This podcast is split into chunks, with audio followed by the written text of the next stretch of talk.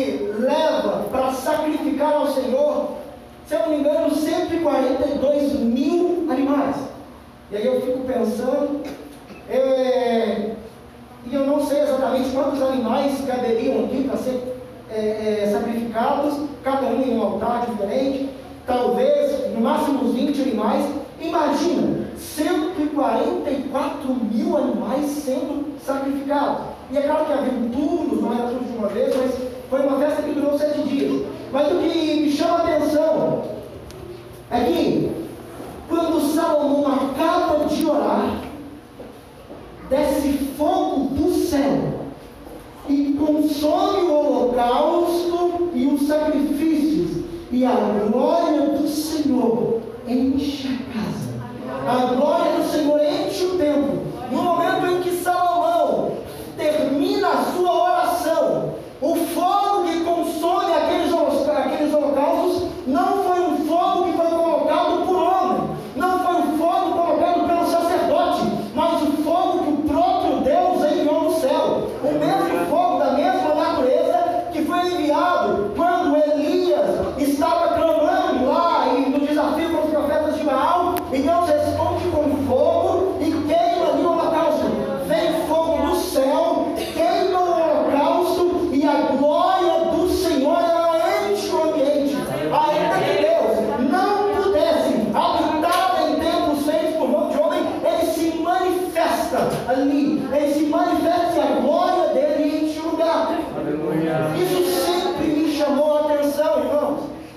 falou muito ao meu coração. E quando me foi chamado,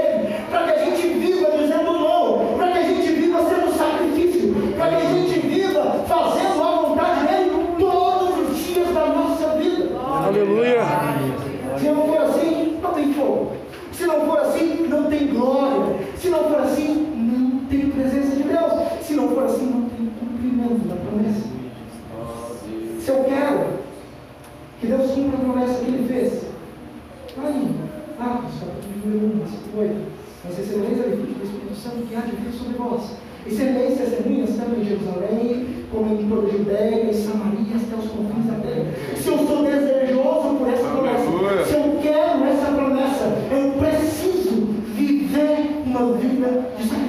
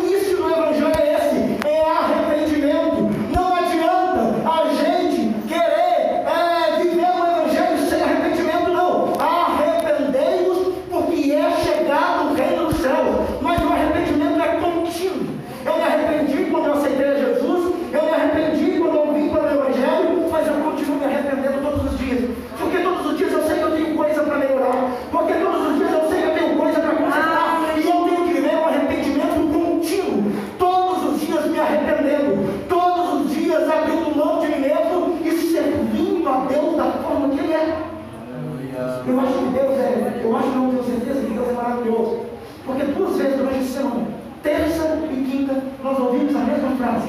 Até quando confiareis em dois pensamentos? Até quando confiareis em dois pensamentos?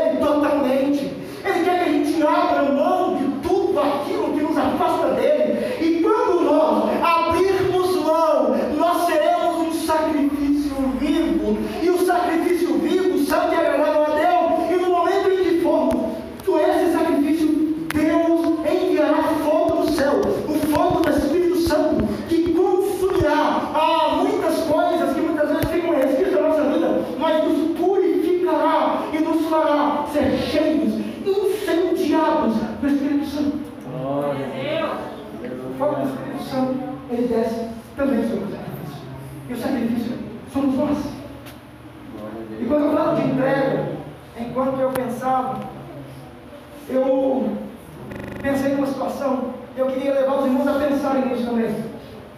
Imagina que você está dentro de um helicóptero. E esse helicóptero ele está sobrevoando um oceano. E aí você quer experimentar um pouco do oceano. Você quer ter alguma experiência com o oceano. Você quer tocar as águas. Você tem desejo, está desejoso. E aí você é lançado. Mas, claro, para que você não morra, ou por medo, alguma coisa, você vai amarrar alguma corda no seu pé, alguma coisa, como se fosse um bang jump, e você vai descer, tocar as águas e voltar. Vai descer, tocar as águas e voltar. E todas as vezes que você quiser experimentar alguma coisa, você vai lá, toca as águas e volta. Às vezes vê alguma coisa, às vezes é, vê algum animal interessante, mas só as águas e volta. Só que isso é insuficiente na vida.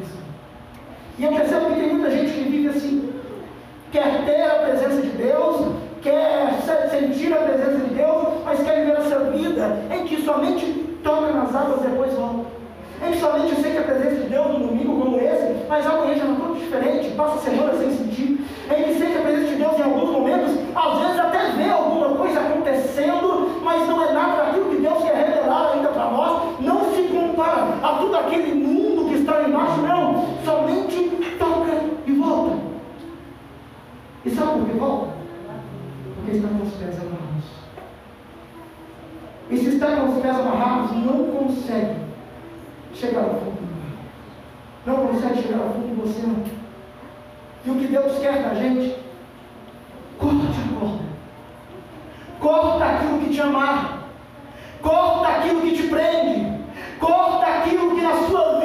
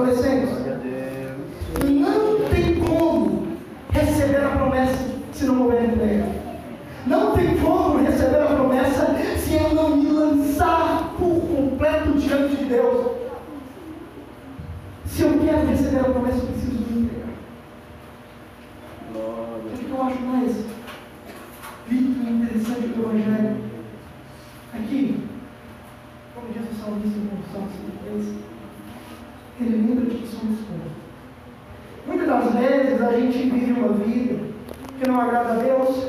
Muitas vezes a gente vive uma vida e talvez algumas pessoas que estão aqui estejam me vendo. Eu não conheço a vida dos irmãos, mas Deus conhece. E talvez você que está me ouvindo vive uma vida dúbia e você até quer sentir a presença de Deus. Você até quer ter a presença de Deus. E aí, e você está se encaixando nessa situação. Mas Deus lembra de povos. E as misericórdias do Senhor são a causa de nós não sermos consumidos. Porque elas são novas a cada manhã. E o que eu sempre falo, e eu sempre digo, é que enquanto você está vivo, enquanto você está me ouvindo, tem possibilidade de você mudar de vida. Enquanto você está me ouvindo, tem possibilidade de você ser diferente. E enquanto eu trago uma palavra dessa, e eu tenho convicção de que quando Deus coloca uma palavra dessa no meu coração, não é para lançar o pecado em rosto somente, não, mas é para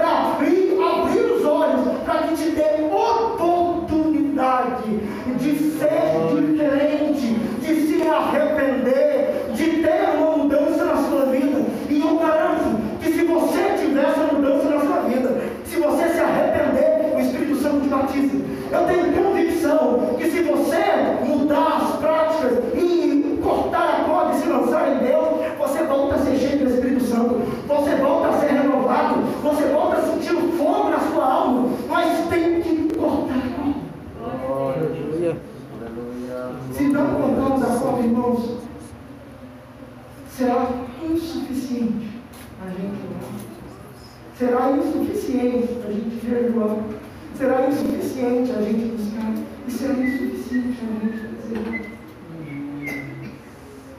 Se eu desejo receber a promessa, eu tenho que abrir mão de tudo. E é sempre comum a gente ouvir que para que a gente seja cheio de Deus, a gente tem que nos esvaziar de nós mesmos. Nós temos que ir tirando as coisas que são nossas. Nós temos que ir tirando as coisas que muitas vezes preenchem a nossa vida, preenchem a nossa alma, para que Deus nos encha. Se assim não for, não for. Olha, para finalizar, eu percebo que Salomão, quando ele construía essa casa, ele teve desejo, manteve o desejo e não parou até que ele viu a casa. Se você é desejoso pela promessa, não cesse de buscar.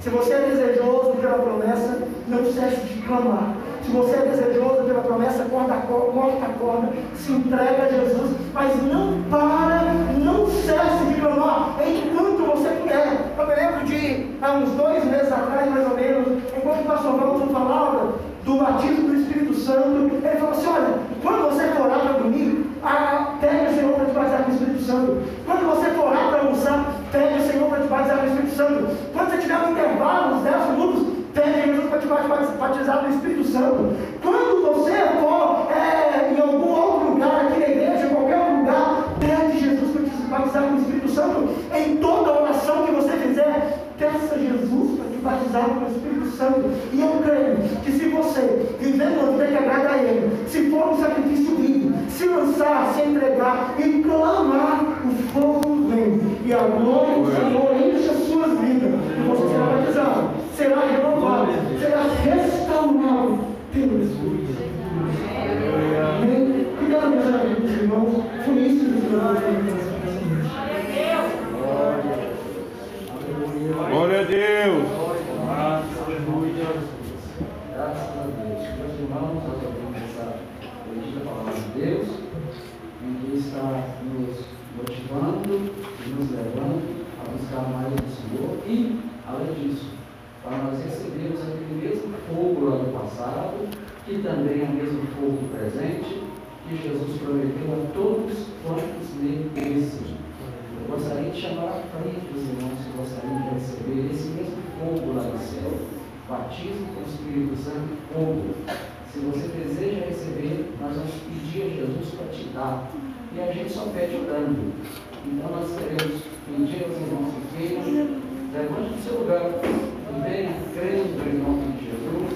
Pelo batismo, o batizador é Jesus, mas Jesus que gosta de batizar. E aqueles que creem em Jesus, vindo buscar dele, Jesus Cristo pode batizar essa noite. Presente o ano desse oração, fazendo essa oração em nome de Jesus, juntamente com a igreja, para que Jesus batize com o Espírito Santo aqueles irmãos que creem nessa promessa pentecostal. Glória a Deus. Irmãos, a do Senhor. Deus está aqui nesse lugar, meu irmão. Se você crê que hoje você pode ser batizado pelo Espírito Santo, vamos orar, toda a igreja. Vamos buscar nesse momento certo de que Deus está aqui nesse lugar. Feche os teus olhos, toda a igreja, com fé, com convicção, que Deus está aqui. Vamos orar. Amado Deus, eterno Pai, em nome de Jesus, nós aqui estamos nesta noite, queremos adorar e